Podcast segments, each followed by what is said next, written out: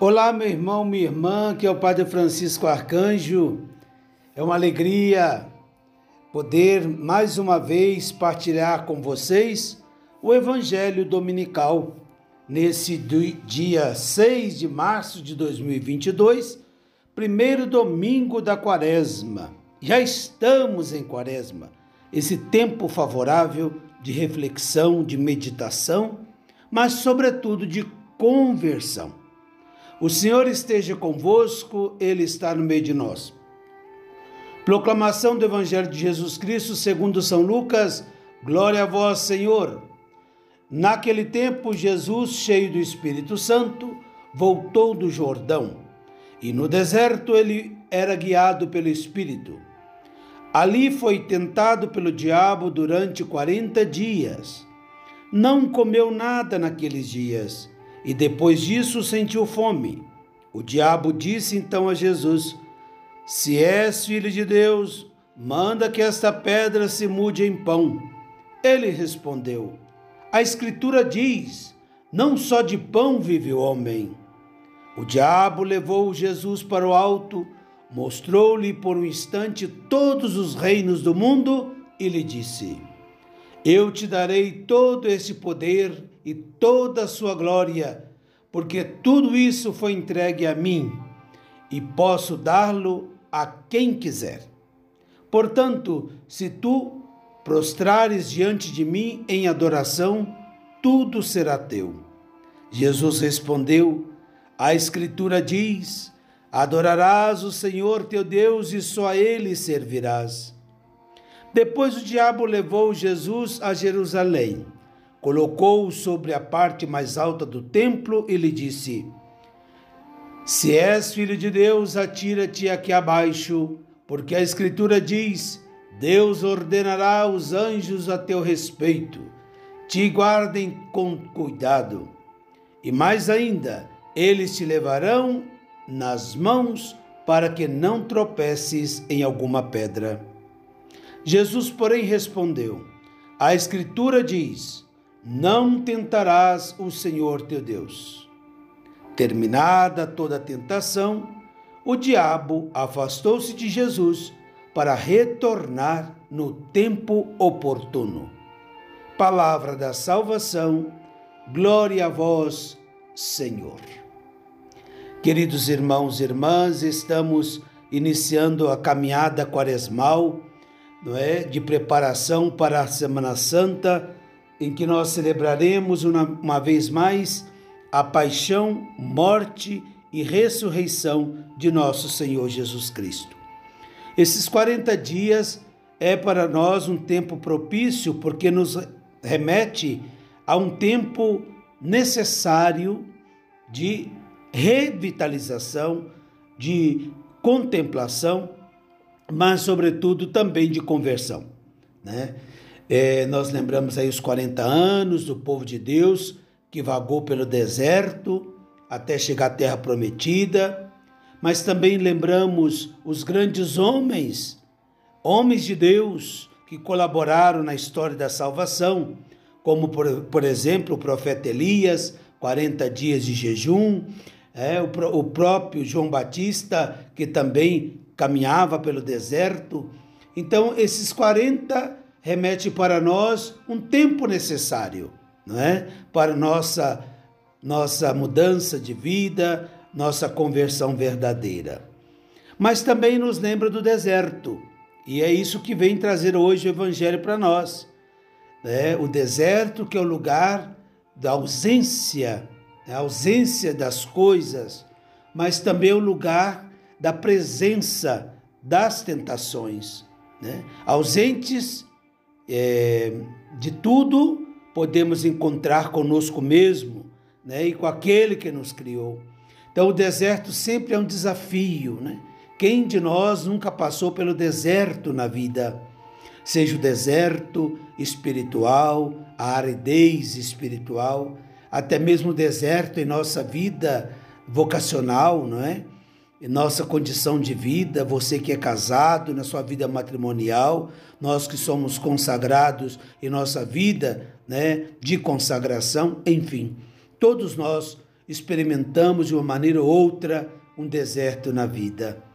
Mas estejamos certos que o deserto é lugar de provações, mas também é um lugar de encontrar o verdadeiro consolo, e esse verdadeiro consolo vem unicamente de Deus, né? Talvez lembrando aqui o Frei Inácio Laranjaga, aquele que traz né, as oficinas de orações e vida, e vai dizer que quando tudo cala, Deus fala. Então, o deserto é o lugar do silêncio silêncio do mundo para ouvir o falar de Deus. Então, nessa quaresma, a igreja nos convida a esse retiro, né? Retirar-nos dessa correria do dia a dia, desses barulhos, né? esses ruídos do nosso dia a dia, para estarmos de fato em um ambiente desértico, para encontrar-nos com Deus e ouvir também dele, né? O seu querer e é justamente isso que nós vamos meditar nesse evangelho de hoje. Jesus foi conduzido, né, pelo Espírito Santo para o deserto, mas logo depois do seu batismo. Então Jesus estava cheio de Deus. Jesus estava cheio do Espírito Santo. E por isso, porque cheio de Deus, e sendo ele o próprio Deus, mas também o próprio homem, ele vai nos ensinar como podemos vencer as tentações da vida presente. Sem Deus, nós não vencemos essas tentações. Porque essas tentações, amados irmãos e irmãs, elas são atrativas demais. Essas propostas elas são tentadoras, por isso são tentações, né? Mas são tentações que vêm como forma de atração, não é? Que chama a nossa atenção, acusa em nós né, esse desejo de possuir, de querer aquilo que nos propõe. E por isso Jesus nos ensina, e é interessante que no Evangelho ele responde o diabo sempre usando a, Bíblia, né? A, Escritura diz, a Escritura diz, para dizer que a palavra de Deus é essa fonte de alimento para todos nós, né? Nós que nos chamamos cristãos, que queremos seguir os passos de Jesus, Devemos alimentar dessa palavra para encontrarmos forças necessárias para dizer não a estas tentações. A primeira tentação, e eu gosto sempre de meditar esse evangelho dizendo que essas tentações, o diabo nos tenta pela fome, né?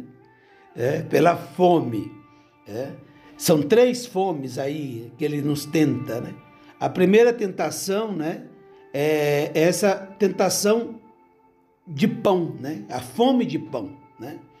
O homem é aquela que, do, que vai fazer com que o homem possa né, recusar ser o homem que Deus quer é, que ele fosse, para ser ele mesmo nas suas decisões. É dizer, buscar uma vida fácil, buscar um caminho mais fácil, buscar o pão com facilidade, transformar em pedra em pão, é essa tentação, né, da facilidade das coisas, ser presas fáceis de um consumismo, né, que determina para nós, né, tudo aquilo que nós de fato devemos ser, né? Então, o homem de todos os tempos, minha gente, quer viver de pão, né? Só de pão e nada mais, né? Nós sabemos isso ele está satisfeito em ter todas as coisas para suas necessidades materiais. Isto sim é a preocupação, né? As necessidades, é, outras necessidades, não são preocupações, mas é essa necessidade material. Né?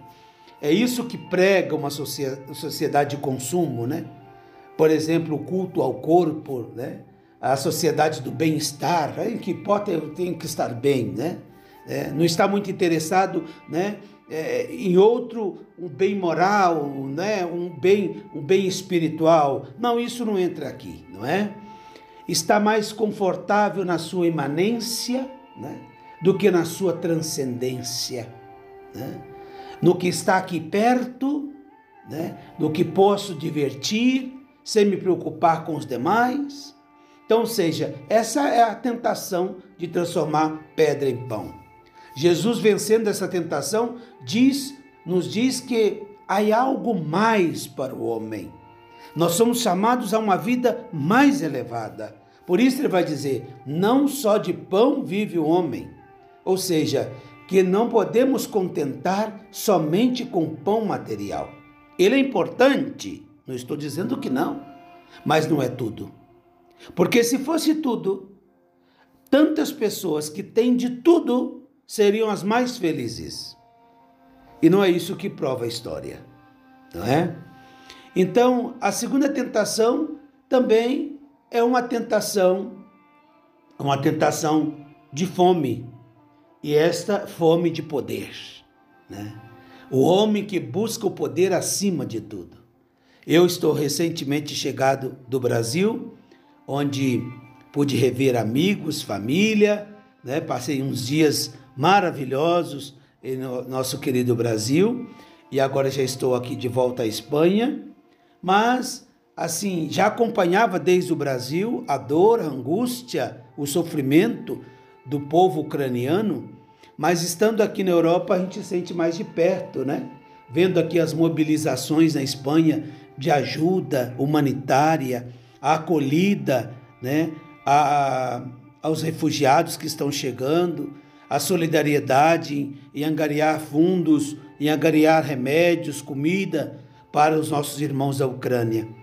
O que a Ucrânia está sofrendo hoje é consequência da tentação da fome de poder da Rússia, que quer cada vez mais avançar.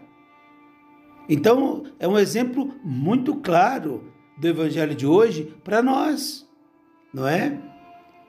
Ou seja, é, essas tentações que nós estamos meditando, e sobretudo essa segunda tentação, né? É interessante perceber que a lógica do diabo, né? É, ele, ele usa uma lógica para tentar Jesus. Não pense você que o diabo é bobo, viu? Ele é astuto, muito astuto. E às vezes e nós somos ridicularizados por achar que ele é bobo e, e caímos na sua tentação, não é? Mas olha a falácia dele, né? Todo esse reino eu te darei. Se você se ajoelhar, se você me adorar, tudo será seu. Quem é ele para oferecer os reinos do mundo? Onde ele adquiriu o direito de propriedade? Quem são os governadores desse mundo que tentam dominar o mundo inteiro? Não é? Olha a prepotência da Rússia, Olha a tristeza que sofre o país da Ucrânia. E na Ucrânia nós vemos tantos outros países que ninguém nem menciona, que estão vivendo guerras há anos e que estão vivendo misérias. Fome de poder. No entanto, Jesus nos ensina, meus irmãos, que somente podemos adorar a Deus, só a Ele prestar culto, não é? Só a Ele prestar culto. Nós vemos isso em muitas situações políticas de poder, como o exemplo que acabo de dar a situação da guerra na, na, na Ucrânia. Vemos em políticos que fazem o possível e o impossível para permanecer no poder. As pessoas podem sofrer, podem passar fome, podem imigrar, podem ir para outros países, não importa. O que importa é gastar o orçamento né, em forças bélicas para se defender e manter no poder. O nosso mundo, em nosso mundo, todos queremos ter mais. Todos. Chegar mais alto, acumular mais influência, acumular mais poder nadar no sucesso, alcançar patamares mais elevados de popularidade. Até mesmo na igreja. Também nós devemos reconhecer e pedir perdão pelos abusos de poder. O Papa Francisco fala constantemente contra os carreiristas, aqueles que buscam, é, buscam prosperar e fazer carreira com a religião. Não podemos ser assim, vai dizer Jesus. Dentre vós, que não seja assim. Os grandes tiranizam as sociedades, as populações, mas entre vós não deve ser assim. Então, irmãos e irmãs, aqueles que, como nós, que decidimos seguir Jesus, devemos aprender a colocar os pés aonde o Mestre pisou primeiro. E o caminho de Jesus é o caminho da cruz, é o da renúncia, é do serviço, é do último lugar, é da humildade, não é? é da empatia. Jesus não foi omisso ao grito, ao sofrimento de ninguém.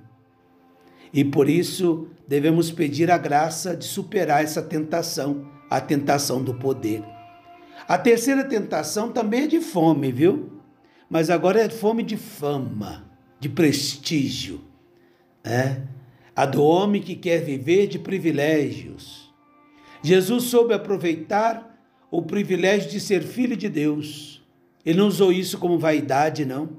Pelo contrário, ele usou isso como serviço e serviço até a salvação da humanidade. Você poderia pular desse pináculo do templo sem machucar, porque está escrito: Ele te segurará em suas mãos para que nada te. Olha como que o diabo é astuto. Mas Jesus não queria jogar com essa vantagem de ser filho de Deus, nem viver os privilégios. É a carta aos Hebreus que vai dizer para nós, não é? Sendo de condição divina, ele não se apegou a esta condição, mas se fez servo, humilhou-se, se fez um de nós.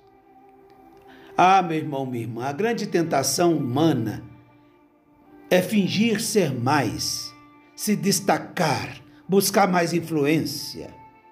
Isso que aparece no mundo civil também ocorre no mundo é, eclesiástico, ocorre também em nossas famílias não é?